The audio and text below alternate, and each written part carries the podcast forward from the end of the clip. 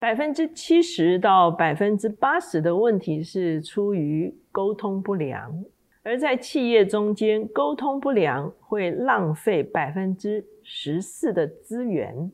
因此，如何提升问问题和回答问题的能力，就是在加强我们的沟通能力。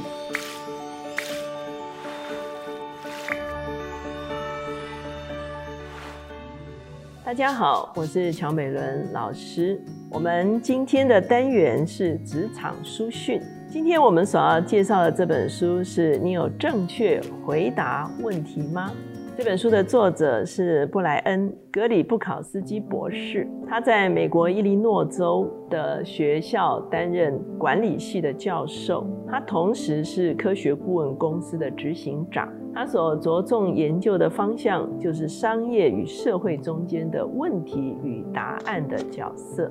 在这本书中间，他首先介绍是一个概念，叫做 AQ，就是 Answer Intelligence。那其实翻译的比较完整的话，叫做回答智力。其实这就是一种沟通的能力。在书中，他说，爱因斯坦曾经说过，如果只有一个小时来解决问题的话，我会先花五十五分钟思考怎么问对问题。所以很多人强调问问题很重要，可是呢，其实如何回答也同样重要。在书中，他首先就提出了六种答案的类型，这六种类型分别是理论、概念、程序、行动、譬喻。故事，他说我们通常会问三种问题，一个是 why，一个是 what，一个是 how。那他说其中理论和故事是用来回答坏的，他们是属于阐述式的知识；概念和譬喻是用来回答 what 的，它是属于结构式知识；程序行动是用来回答 how 的，他们是所谓程序性知识。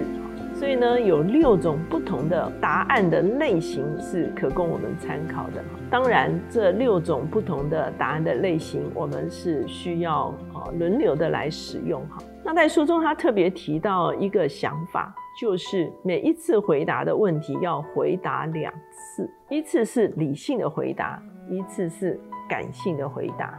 在这个书中，他举了一个例子哈，有一个艾丽卡，她是一位女士。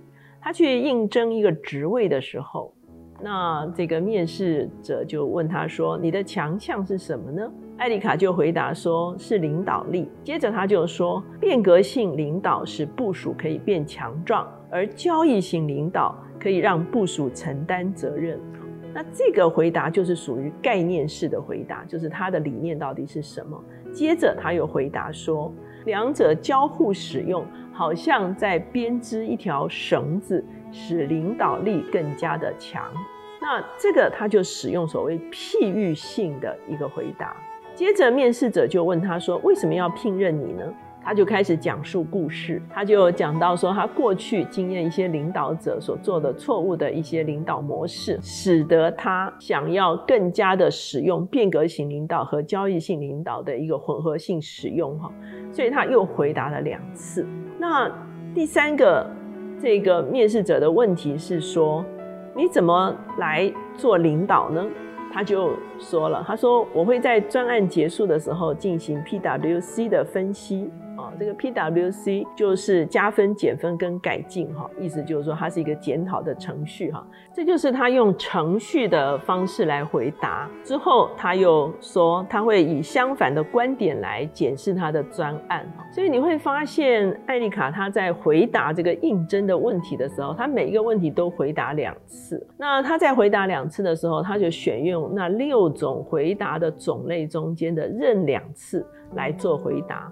而这任两次的回答中间，可以选择一次是理性的回答，就是论述型的回答、分析型的回答；那另外一个是比较故事或者是啊这个比喻性的情感性的回答哈。那这个样子的回答两次，其实就会让我们的回答更加的丰富。那在书中他也讲到说，我们要建立回答的风格。他说到有三种回答的风格，一个是关系风格，也就是说用故事或者是譬喻来建立关系哈，因为这些是比较软性的，很容易就打破这个僵局。那第二个风格是实用风格。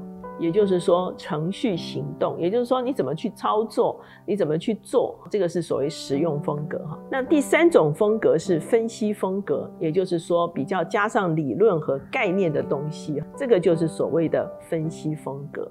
他特别讲到说，在零七年的时候，贾博士推出他的 iPhone。那那个时候呢，其实他所展现的就是所谓的分析风格。他就讲到说它的功能啊等等这些。那最后所得到的答案就是 iPhone 既聪明又好用哈。这个就是他使用分析风格哈。那后来 Apple 推出了体验店。那体验店的目的呢，其实就是提供实用风格。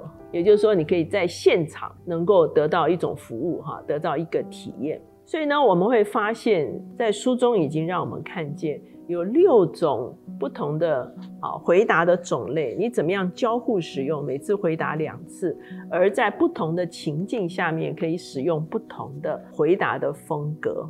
再来的时候呢，他在书中其实就提出了像销售啦、像培训啦、像品牌啦等等哈，都可以用一些什么样子的方式来建立问题，然后提供回答。在这个地方，我们举一个例子啊，就是销售的 A Q 哈。他说，在销售的过程中间有四种情况可以使用。第一种叫做问答啊，别人问问题你就回答。第二种。情况叫做答问，就是别人提出来一种状况，你可以提出询问。再来还有问问，好，就是问题对问题。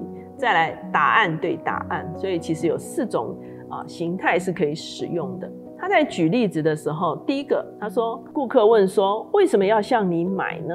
那他的答复是说，也有其他的买家使用了我们的产品，使用了我们的专案。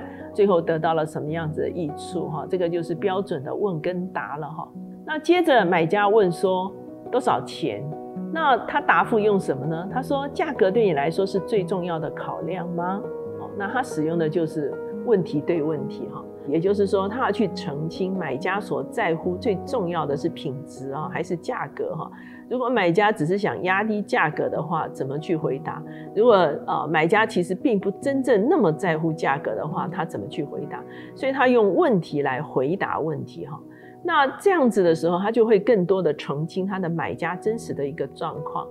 那第三个买家提出来的问题是说，我会遇到什么什么什么样子的问题哈？那这个就是买家真正关切哈。比方说买你的这个专案哈，我到底要解决什么东西？我真正发生了什么问题哈？那这个卖家他所回答的是说，你可以举例子吗？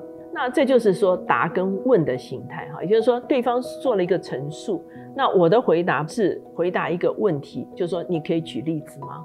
那这个过程也非常重要，为什么？因为你在请他举例子这个过程中间，你就更了解他真正的痛点是什么，啊，真正需要解决的问题是什么哈。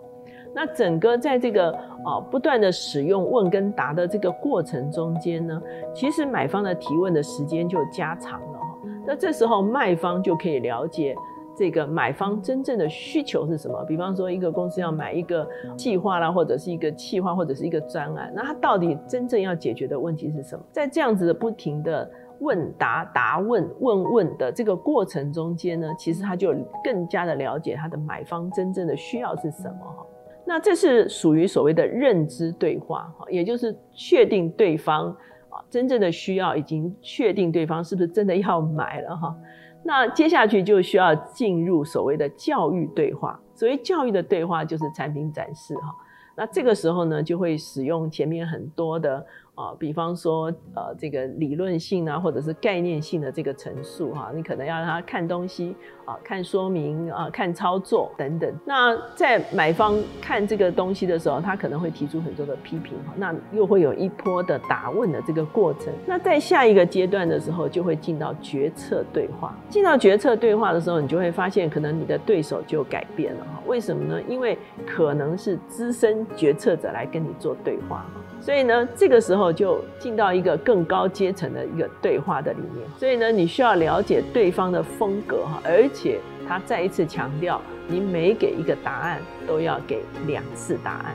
也就是说，你可能会有一个理论性的陈述，再给一个故事型的例证。这个时候，你的回答就会非常的完整。那作者特别讲到说，其实呢。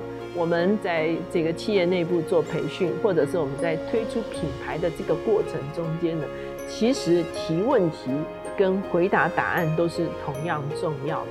他说，在企业中间，主管有百分之五十到百分之九十的时间必须花在沟通上面。可是，就好像前面所说的，百分之七十到百分之八十的问题其实出在沟通不良。也就是说，有的时候没有设定好的问题。有的时候没有给好的答案，怎么样设定好的问题，怎么样给出好的答案，其实是非常重要的。沟通不良会浪费百分之十四的资源，而顺畅的沟通能够增加企业百分之七的市场价值。哈，这个都是作者他们做过啊这个调查哈的结果。所以呢，我们会看见怎么样回答问题，其实跟怎么样提出好的问题。同样的重要，我相信有的时候在家庭里面的时候，我们的啊问题跟答案其实也很重要哈。我们在这个课室的里面，老师跟学生的这个提问跟答案也非常重要。我们在职场的时候，无论我们是要提专案、做简报，或者是行销，好，或者是开会，其实怎么问问题跟怎么回答问题。都会影响我们的沟通，所以回答问题的能力就成了一个重要的沟通能力。所以今天把这本《你有正确回答问题吗》就推荐给大家。我们的书房到啊今天为止哈，整整已经有两年的时间。其实我们一共介绍了一百零四本书。那从三月开始呢，小市书房会每两周推出一次。那我们也会照着不同的单元来跟大家介绍不同的书籍。虽然以后是两周啊推出一次，可是也欢迎大家继续锁定我们的乔氏书房。